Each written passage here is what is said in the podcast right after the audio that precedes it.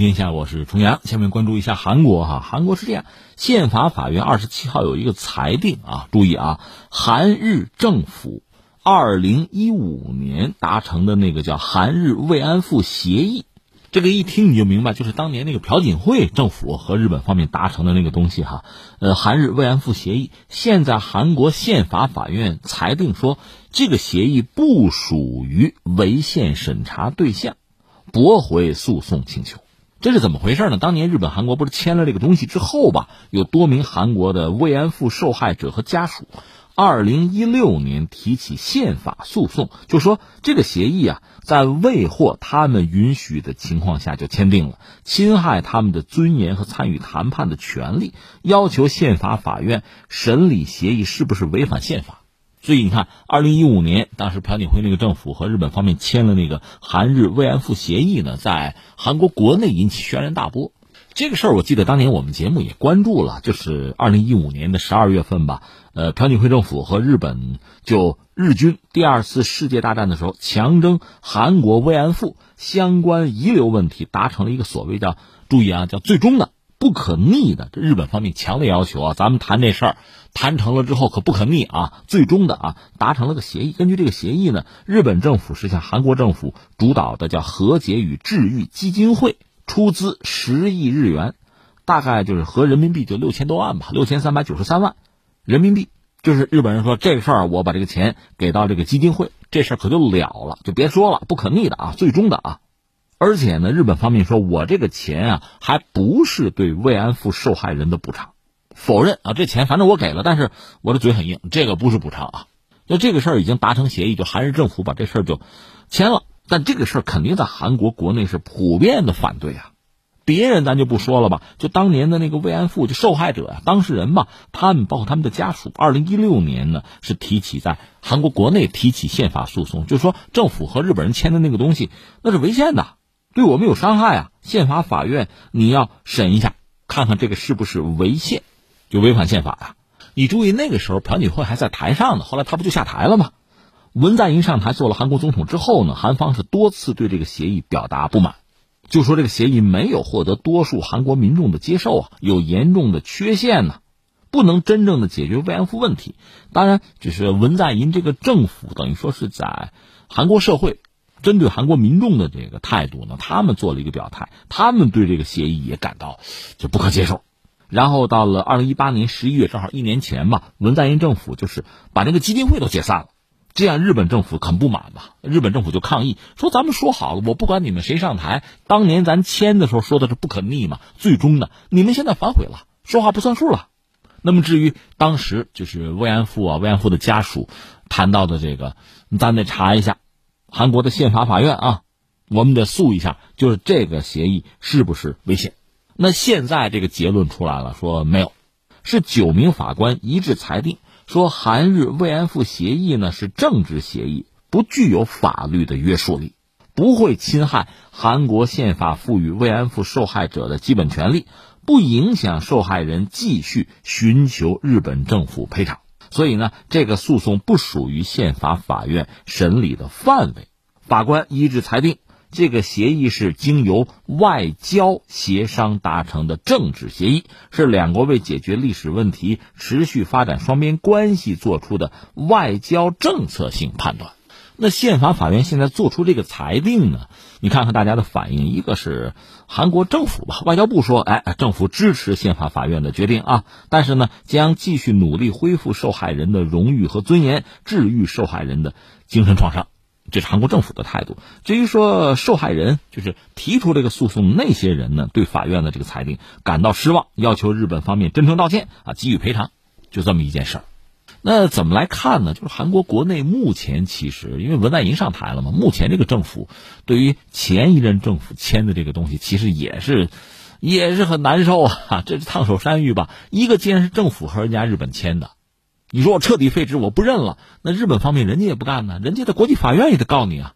这是一个。但是你说我要不就接受，那没法接受啊。那文在寅怎么上的台呀？他你会怎么下的台呀？为什么公众对这事这么敏感、这么在乎？这个想也可以想到。而且韩日之间那个历史的恩怨，我们以前在节目里也聊过，不多赘言了啊。就这么一个状况，那现在实际上，你看韩国这个宪法法院九名法官，他讲的这个话吧，其实很有技巧。一方面呢，这个事儿你不能完全的否认他，就是说你不能裁定他违宪。但另一方面呢，宪法法院这小话说的哈，不影响受害人继续寻求日本政府赔偿，该告就告，该要要啊。就这起诉讼不属于宪法法院审理的范围，就表达这么一个态度。而且也理解，就政府方面那是外交协商吗？政治协议啊，是两国为了解决历史问题、持续发展双边关系，寻求啊，寻找一个外交政策方面的一个就策略性的啊，政策性的一个判断啊。所以呢，就是说，朴槿惠政府因为和日本签的这个关于慰安妇的协议，在韩国国内造成的这个撕裂。看来也就差不多到此为止了。虽然说当事人吧，就那个受害者什么的家属什么的不满，不满是不满，但是不妨碍我继续向日本提出索赔啊。所以在韩国国内这个事儿基本上啊不至于说再吵翻天。这对文在寅来讲当然不是一件坏事。问题在于对日韩关系来说，现在双方的关系应该说总体上不是很好，甚至说战后到现在吧是一个相当的低谷。虽然说前两天这个中日韩的峰会在中国有个峰会吧。我们可以看到双方的关系有一点点缓和的迹象，但是在历史问题上，你说双方找到这个最大公约数哈，达成什么共识是非常难的。因为从安倍，我们就说安倍吧，他上台以来在历史问题上他是很强硬的，他多次表达什么态度？说要打造一个全新的日本啊，战前的历史问题我就翻过去了，翻开新页，要卸掉历史的包袱。这是安倍，就是安倍之前，你看看日本的这个首相吧，一个一个的，对于这个当年日本侵略历史，大多也是这个顾左右而言他，闪烁其词啊。前段时间跟大家聊过，有一个叫近藤大介的一个日本的一个文化人吧，写了一本书，他就讲中国和日本各自缺什么。谈到日本，他就讲日本确实是什么呢？缺人负责，什么事儿都没人负责。所以你表面上看到他们很认真，实际上真正到事儿上哈，没人负责任。这是他们的民族性，这不是我们说的，是那个近藤大介说的。大家有空找那个书去看啊。所以你说到历史问题，谁站出来负责任？没人负责任，没有人，就是一个日本的政治人物敢于站出来，就是下定决心，我带领日本，代表日本，我承担这个责任。没有。那翻回来再说韩国，韩国在历史上就是韩国经济寻求这个发展、寻求腾飞那个阶段，包括朴槿惠的爸爸就是朴正熙那个时代吧。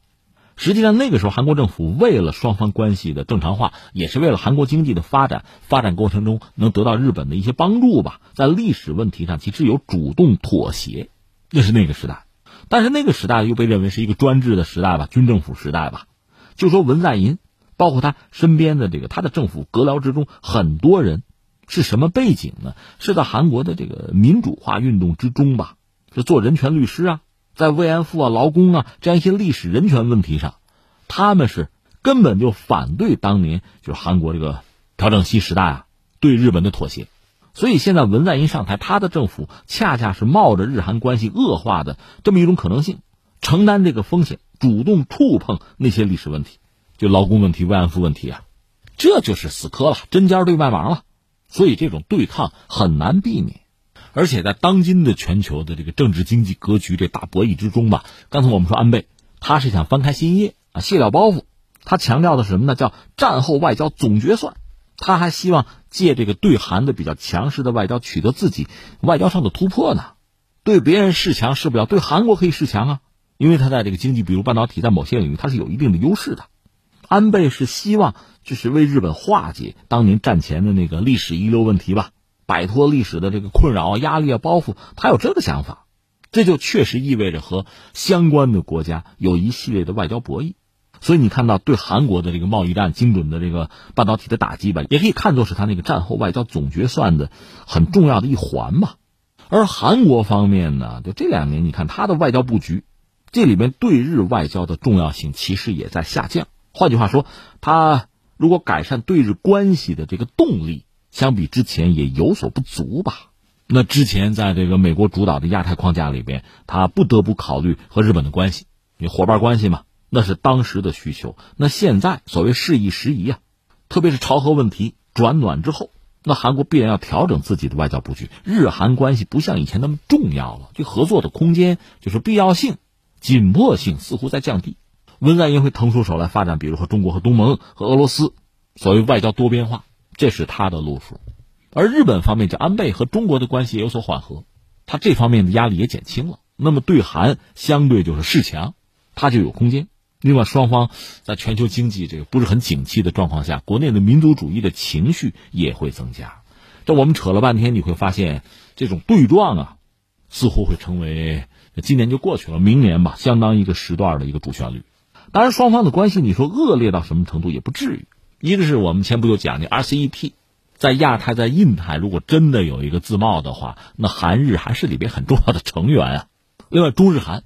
在自贸这个领域也不得不努力向前推进呢。日韩彼此也是绕不过去。再就从美国那个角度讲呢，美国基于自身在亚太、在印太的这个利益，恐怕也不愿意看到这个日韩的纷争啊。适当的纷争，这是有利可图。但是如果说过了临界点，会影响美国在亚太的利益，那么他也不愿意看到。所以你看，这一系列的因素呢，会导致日韩的关系大概也是在一个所谓斗而不破的这么一个格局啊基调之下向前推进。